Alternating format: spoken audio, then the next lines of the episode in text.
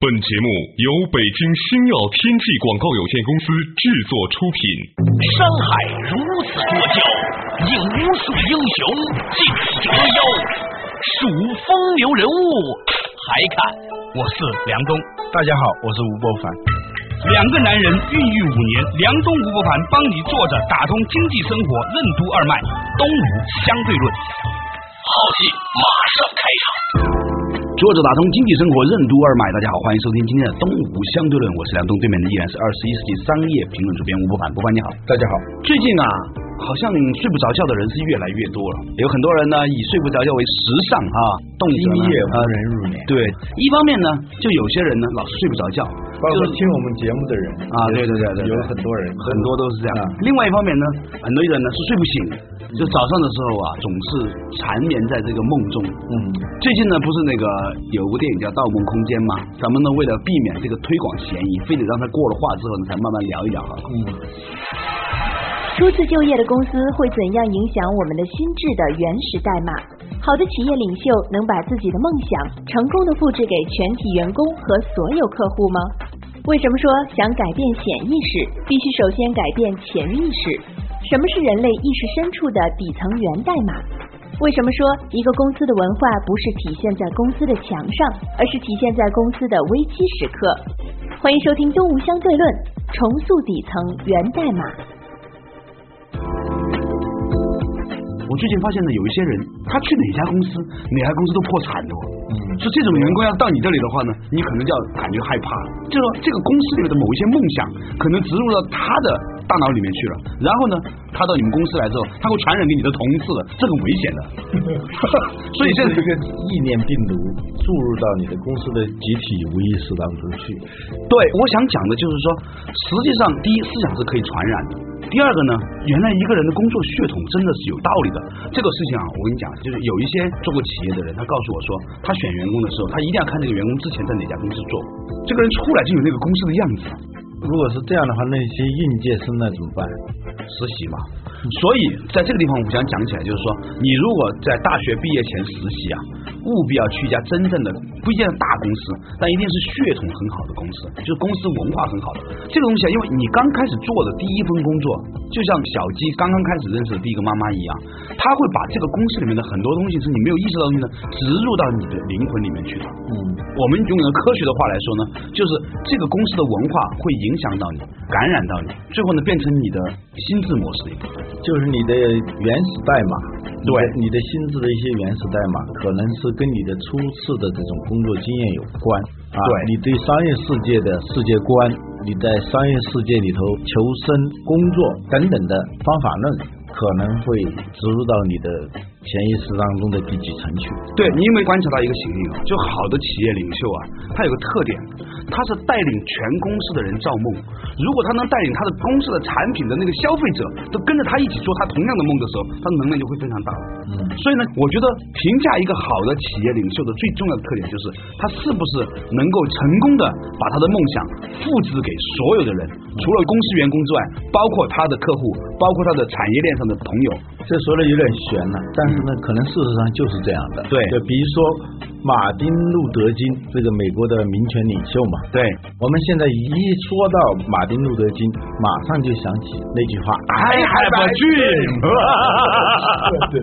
呃，我有点记得不太清了，他是说啊，Go back to Mississippi，Go back 巴拉巴拉。我看到的是一个什么样的场景？白人的孩子和黑人的孩子在一个餐桌上吃饭等等，他描绘的特别的具体。但那个时候，他实际上是把一个当时还不存在的一种场景，他梦想当中的一种场景，通过他这种强有力的传播，变成了一个大家潜意识当中的一个代码。嗯，这个就是那个《盗梦空间》里面那一个风车，嗯它像什么呢？我觉得它像一颗种子。你看那个《盗梦空间》里面讲的，就一个东西，一个概念，它只要进入你的大脑之后，它自己会长，这个才恐怖。嗯，就像细胞，它不需要你来管理它了，它有它自身的生长逻辑，它按照这种方式它去繁殖。而且你越控制它，它对往往还长得越快。对，大众空间有一句台词，我一听到那个台词就想起我们以前节目里头讲到的一句话，嗯你说的现在不要想象。你的面前有一只蓝有一只蓝色的猫，只要别人对你说这句话的时候，你马上会想象你的脚下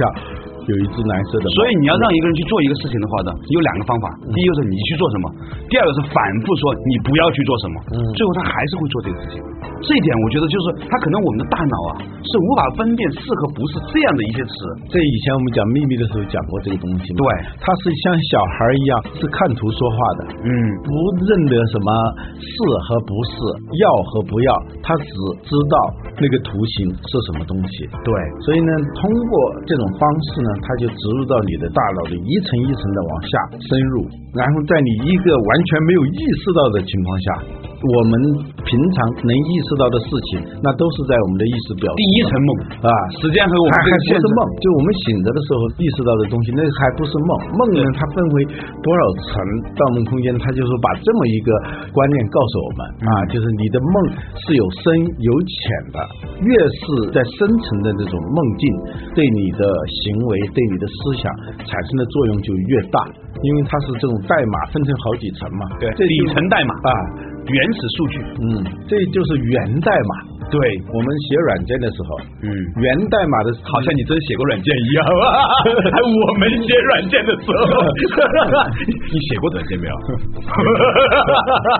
你以前学过 DOS 没有？那以道前是只能是用，我们当时是用嘛，哎，用到有些人是写过的。那个时候我就是因为那个东西不及格，我沮丧了足足有一年。我担心我被未来的二十一世纪抛弃，谁知道这个电脑越变越笨嗯啊！终于五年我们这样的人都能用上，嗯是吧？所以开放源代码，嗯就是要把一个程序的最根本的那些东西开放出来，大家可以在这个基础上，在这个平台上就可以开发出别的软件，可以去开发出别的应用出来，对吧？这源代码的作用就在这里头。那么我们这可能是一个比喻，也可能包含某种科学的成分，嗯在我们的意识深处可能存在着这种源代码，嗯你要改变你的潜意识，嗯，那么你最好的方式去改变潜意识，嗯要彻底的改变潜意识的一些构造的话，那么你必须要深入到你意识的最底层的那一个空间里头去。嗯你如果不能够进入那个空间的话，外面的操作改变的只是徒有其表。关键是改变这个事情，它是有方法的。你还记得《盗梦空间》里面有一个场景，这几个人站在一个十字街头，嗯在分层说他要接受那个观念，他首先要接受这个观念，嗯首先你得从被植入者的那个逻辑开始，嗯然后一层层层层，最后推到最下面那个观念，那个观念呢是我想植进去的那个观念，嗯所以你还记得那个场景吗？就是他们有几个人在讨论嘛，怎么样让那个人最终接受要把他的帝国拆分？嗯其实有一些好的中医曾经跟我说过，他说如果你还不想死，但是呢得了病的话呢，哎，你还可以挣扎五年、十年、二十年，还有很多人带病生存几十年都有的是吧？嗯但是呢，如果你想死了，身体再健康，你站出去跳出去了。嗯所以你想想看，谁的威力更大？是疾病的威力更大，还是一个观念的威力更大？嗯，关于如何改变这种个人的那种源代码式的那些意识啊，有一本书也可以说是一篇文章啊叫《了凡四训》啊这本书呢，它实际上不是一个佛教徒写的，对但是呢，它几乎成了一本佛教经典。对，嗯，就很多的出家人都要读那本书，嗯那里头实际上是提供了一系列的那些方法，嗯甚至都不能叫方法了，它就是那种操作的具体的步骤手册，嗯让你每天要做那种功过格嘛，嗯你一天做了什么事情都要像记账似的嘛，对比如说你施舍，嗯施舍刚开始是潜意识层面的，我做人我要去帮助别人，我要施舍，这只是说你明白了这个道理。对或者说你没有明白，别人告诉你的，你觉得有必要去做，但是呢，他没有进入到你的最底层的东西去。就有的人施舍，他只是说按照道理去，或者按照别人的指令去，而不是从内而外的发出了一个指令。只有在最深处的发出的那种指令，实际上是你的习惯。我们曾经讲到过，在出车祸的时候，老司机和年轻的司机，他们的表面差别上在看哪驾车技能都差不多了，说不定这个年轻的人他反应的还更敏呃捷一点。更敏捷，而且他开起来更炫一点。但是在那种最后一刻能够救你命的，往往是那种来不及思考的，就像踢足球的时候说这个守门员有多厉害，他能判断，根本没用的。后来专家计算以后，是不可能说通过踢球的这个人的动作来扑救这个球的。嗯，因为你看到了这个东西传到大脑里头，大脑里头再通过这个神经系统传导，发出这个信号，再做出这个动作，所需要的时间比这个球踢到这个距离的这个时间要长要长的，所以是不可能做出这种理智上啊，我看见这个东西了，我来做扑救。那一个好的守门员，他应该是什么呢？那好的守门员，他就是不是根据显性的这些信息啊来判断这个球该怎么来救，他是凭一种在他的潜意识深处的，由于在这种长期踢球的过程当中，练就了一种很好的球性，这种球性呢是一种习惯，不假思索。啊，不假思索是一种习惯性反应，它是自内而外的反应，不是从外面一个刺激做一个反应。在那种情况下，它是根据大量的隐性的那种信息，很多时候是根据他的某种习惯，所以来做出这种反应。这个时候，他做出的往往是正确的，这个正确连他自己都不知道。他为什么是我正确的？突然明白了，我在中欧上课的时候啊，有一个教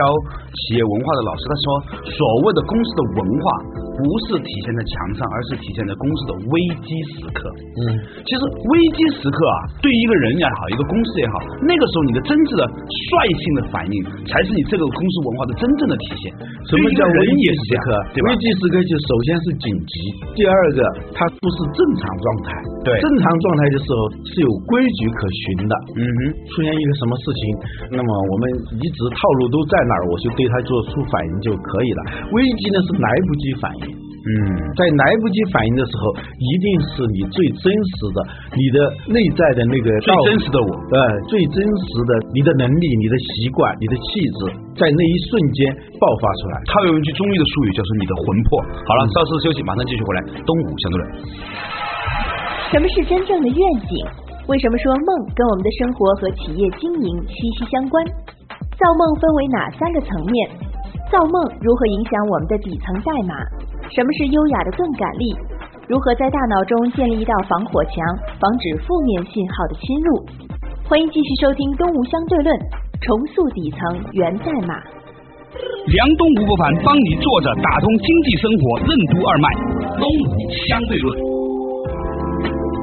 作者打通经济生活任督二脉，继续回来的东吴相对论，对面依然是二十一世纪商业评论主编吴不凡，不凡你好，大家好。哎，刚才呢我们讲了一个话题啊，嗯话说呢梦境呢其实是代表了我们的一个底层源代码，是吧？嗯嗯然后呢我们的所谓日常当中的祭次的反应呢，其实是这样的一个体现，嗯啊，实际上我觉得一个公司。最高的 CEO 他应该做两件事情，嗯第一件事情就是反复的训练这个公司的底层源代码，第二个呢是建立这个公司的共同愿景。嗯所有人都可以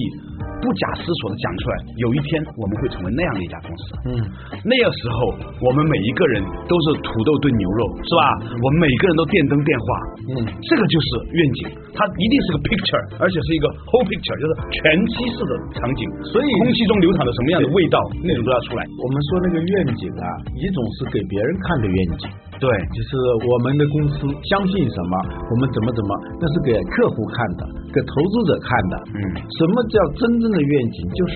你自己打心眼儿里相信的东西。过去啊，在招募和训练建立的时候，有一个很重要的程序，就是看你这个人有没有说梦话的习惯。嗯，你没有说梦话的习惯的话，有一种方式能够引导你说梦话。嗯，说梦话的时候，他用一套已经经过反复研究出来的、很管用的、能够套你的那些话跟你说，最后你就把它给说出来。嗯，如果你是爱说梦话，或者说在某种诱导下，你还是说梦话，而且很容易把自己的底牌给亮出来，这种人肯定是不合格的。最好的间谍是不说梦话，怎么诱导都不说。如果真的是你很高超的诱导他说梦话，他用一个很原始的版本、很基本的版本、滴水不漏的几句话就把你应付过去，这一关就过了。我看过苏联的当时很轰动的一个间谍片嘛，嗯叫《春天的十七个瞬间》。那里头呢，苏联的特工人已经打入德国，潜伏的非常深的，十几年的功夫，根本德国人发现不了，因为他们的英语是非常纯正的。包括这个女的，她说她是德国什么地方的人，那她的口音里头也是带那个地方的，很细的，不是说像我们我是山西人，山西口音，她是山西什么什么临时县，呃，对，那个地方的口音，她都说的是，那德国人就完全相信，一点漏洞都没有。但是最后她还是暴露了，怎么暴露的？就是她生孩子的时候，嗯生孩子的时候，女人很痛苦啊，都会叫一句“妈呀”，嗯，而且是在理智不清醒的情况下，是接近于昏迷的状态下叫妈，她用的是俄语，哦，因为在那个情况下，就是你的底层代码就是俄语，那没办法了，她就叫出来，就那么暴露了。嗯。回过来，就是你刚才那个话题，为什么在危机时刻，你的公司的所有的跟原形毕露？对，这就是我们这次在伊利和蒙牛，在国美的城隍之争，在腾讯和三六零之间，你就能看出一个公司它到底是什么样子。所以这个梦啊，一说起来好像是一个很玄虚的东西啊，但是它确实跟我们的生活，包括跟我们的企业经营是非常相关的。所以如何才能造梦？我觉得有三个层次，嗯一个是知识的层面，知性的层面，对，有一些知识就骨子里头他认定的那些世界观和方法论的这个层面的东西，嗯这是梦的底层，它包含知识的成分。对，第二个层面呢是情绪的层面，嗯就是情感的层面。嗯比如说前几天我做了一个梦，梦见我在中学的读书，突然想起来后，这长假已经过去了，别人已经去上课了，我怎么没去上课？后来醒了以后，我说怎么会做这个梦呢？突然想起来这两天有两篇特别急的稿子，还没有写完要容易嘛，所以还是要做东吴相对论比较好，对你要站那说说完就走了，对，这就是情绪维度的，啊对知识维度的就是挠了几方面的对，还有一个是意志层面的，完全是跟你的意志有关的。有时候你会梦见自己在爬一个山，这个山呢表面是沙，很松软的，你一直在往上爬，但是一会儿又滑下来了，一会儿就滑下来了，但是你一直还要往上爬。哦哟，老吴，你知道吗？啊听众当中多少的节目高手，明天晚上啊，吴伯凡吧，或者东吴相对论吧里面，就能把你这个梦给破解出来。嗯到底意味着吴伯凡在什么样的一个事情上一直在爬着一个松软的沙坡？呃他到底为什么要爬？嗯差不多了，这个奉献意识也不需要那么强，是吧嗯？对做个节目节是吧？对没有必要对嗯把底层代码暴露给大家嘛，对吧？对，我说的是梦啊，也包含着知情意三个维度的东西。嗯，我们给自己造梦，嗯给孩子造梦，给企业造梦，一定是从这个三个层面上它都有的。嗯你最后呢形成了一个说梦话的时候透露着真相，那就是那最根本真相乍见的时刻。呃对，你刚刚说这个地方的时候，我突然想起一个事情：什么叫做善？我觉得善是什么哈、就是你的底层代码和你的行为的一致性。嗯就是许多人不善或者伪善的原因，是因为他在内心里面他不相信这个。而之所以很多人一辈子不能做坏人的原因，是因为他小的时候还是种下了一些善良的念头的。有一个人曾经跟我说过：“你不要以为做花花公子是一件容易的事情。”啊，这就是王朔说的，一个人做点坏事并不难，啊难的是一辈 子做做坏事不做好事。啊嗯 太反动了。的确是这个样子，就是说，我们大部分的时候，我们之所以没有力量，是因为我们的行为和我们的内心不一致。我们之所以会对某些选择有焦虑，是因为我们必须面对的几个选择，其实没有找到我们内在的最里面的那个东西的一个方向。嗯好，我们之所以会恐惧，也是源于这里。 嗯，说到这里呢，我们又回到以前的说过的一个话题，就是那个四个约定。对，那个四个约定里头，实际上是一种行为规范、嗯思维规范对和语言规范。用这些规范，刚开始是从意识层面规范你，嗯，时间长了，这种规范就变成习惯了。对，让我们再复习一下吧。啊，第一个不要随意评判他人，第二个是不受他人影响。啊，不受他人影响。嗯，这个不受他人影响，那深的有，浅的也有。有时候有的人做一个事情，别人说一句话，你就变得沮丧啊，你就马上受他的影响，觉得哎，他说的有道理。再碰到一个人又那样一说，你就无所适从，这是就最是以前物的喜层面。，以己悲。嗯，最不受他人影响的那种呢，就是不以物喜，不以己悲。非无喜不如如不动了啊对啊，喜怒哀乐之未发谓之中嘛。对，那就叫中庸嘛。嗯啊对啊，我们老说的中庸不是折中主义，不是调和主义，不是好好先生，它实际上是持中啊啊，允直其中，就是非常公允的直的那个中。中是古代打仗的时候，站在那个发号施令的那个车顶上，拿着一个木头或者铁做的那样一个带响的。一个铃铛似的，而且它是那个标识方向的，也叫夺啊，就是一个金字旁一个翻译的译那边的啊啊，叫运夺嘛啊。你这样运行的过程当中，你实际上是在指挥。对打仗的时候啊，它是整个阵营的主心骨，你要直的那个东西，那是不能乱的。对，你看到那个战争场面的时候，你很容易乱阵脚嘛。但是呢，好的指挥官突发的一种情况的时候，他不会打乱他原有的战略和战术，嗯他保持着一种定力，这叫直中。嗯，这个不受他人影响呢，最高的境界就是你说的如如不动。嗯甚至是你的对手或者对你有什么图谋的人，他设定了一种什么样的场景来刺激你，你不按照他预期的那种设计来出牌的，那就不受他人影响。我觉得这个如如不动还不是身体不动，更重要的是心不动心不动，就是说不会因为这个事情而生气和高兴。嗯，对，这里头我就想到一个字，就是宽恕的恕。对宽恕的恕上头呢，它是个如字啊，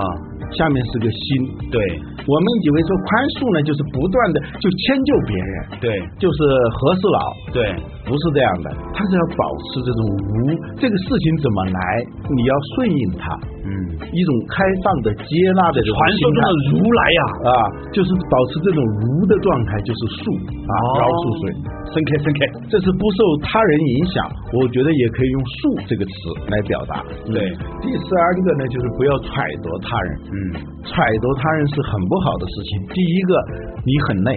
对，别人说一句话、一个动作，甚至还没说呢，还没说，或者说你带着某种意识雷达去看别人的时候，你看出来的一定是你预期的那个结果嘛？嗯，这样呢，你就会很累，而且时间长了以后，你的整个的思想就是被别人牵着的。嗯，别人说了一句话，完全是无心的，或者他是朝一个正面的方向在说，嗯你如果朝反面的方向来理解的话，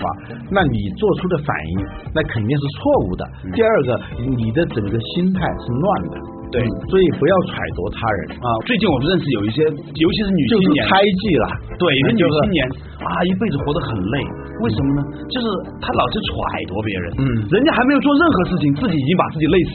你想为什么我们睡了觉之后做奔跑的梦，早上起来你会很累啊？嗯这说明我们的累啊，不需要真的身体跑，只要你心里跑了，一样的累。不，这个跟电脑是一样的，对就是那些运行很慢的电脑，并不是说它自己没动，它动的比平常的电脑还要快，那是什么呢？那是大量的垃圾程序一直在那儿运行嘛。 你去摸那个机箱的时候，还挺热的，已经非常热啊所以电脑性能好，第一个是运输要快嘛，对第二个呢是散热要快，嗯，我想起了一个 字了，我王东岳说，为什么知识分子容易秃头？因为想事儿太多啊了，这个 CP 运转太快 了，所以呢，头皮呢发生出了一种自我的保护机制，把头发全部干掉，它然后才散散热，你热器不知太道好吗？啊，它散热器不太好。日本的那个笔记本电脑是不错的，现在手机很差是吧？对但对是它日本的笔记本电脑不错，就是因为它的那个散热技术比较好。 对他风扇装的比较好。呃，有的甚至不是风扇，它是水哦真的啊，这种技术是日本人独有的一种技术。所以第二个就是要散热好，第三个就是里头的垃圾程序少。嗯啊，你新买的这电脑就是这样的嘛。对啊，所以呢，你不断的揣度他人的时候，你会陷入到一种叫什么无对象的忙碌和恐惧当中。这传说 中的蠢嘛。 对，所以有些爱猜疑的人的人啊，是自以为很聪明，其实很蠢嘛，很累啊，到处蠢蠢欲动。嗯，就说别人的任何一个行为和语言，都可能导致他大量的无效的运转，那这是会很累的。嗯第四个是凡事尽力而为嘛，嗯这四个约定呢，它实际上是通过这一套语言、行为和思维规范，让你尽可能的去掉那些无对象、无目标的那样一种运行，嗯在内心里头建立一种隔离墙，嗯就是让这些病毒和垃圾程序不要进入到你的头脑和行为当中来。刚开始是强制性的、自我强制性的，或者是他人强制的，是吧？有的家教好的，从小教小孩子是静坐、读诗己过，闲谈不厌人非。嗯啊，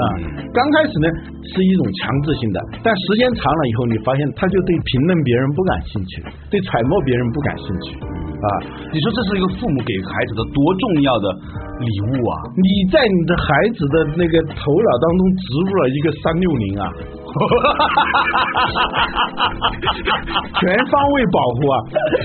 我周鸿祎给你多少钱呢？我必须要说，马化腾也植入了一些。你的 QQ 在哪里啊？QQ 在哪里呀、啊、？QQ 在哪里？哎，你刚开始是外在强制，然后是自我强制，最后就变成一种习惯。好了，这种好的程序能够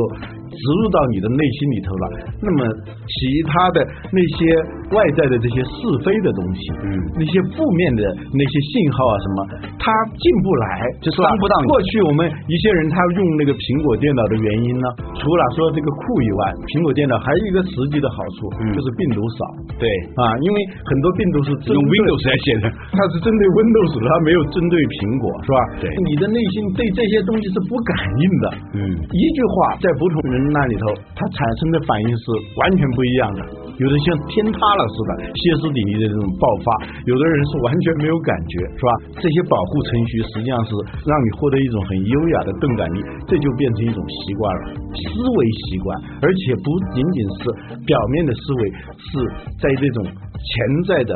底层的那种思维形成这种习惯的时候，你的行为形成这种习惯的时候，你的语言形成这种习惯的时候，那么这个时候那就是我们说的心法了，而不是技法了。嗯这个时候你就有底蕴呐、什么叫底蕴呐、我们说的就是在底层蕴藏的一些优良的代码，或者说一种很优良的原始剧本在那里头。这就是如果你的从第一层到最底层都是一致的，还不互相打架，你这个人这一辈子呢，就活得比较天真从容。这里头就有一个概念啊，我过去一直搞不明白的，就是我们只要用过苹果产品的都知道那个词叫同步。这个同步啊，这个英文呢、是非常难写的一个单词啊。哦哟，Come on baby！这么重要的话题，我们还是留到下一集再慢慢分解吧。感谢大家收听今天的《东吴相对论》，下一期同一时间我们再见，拜拜。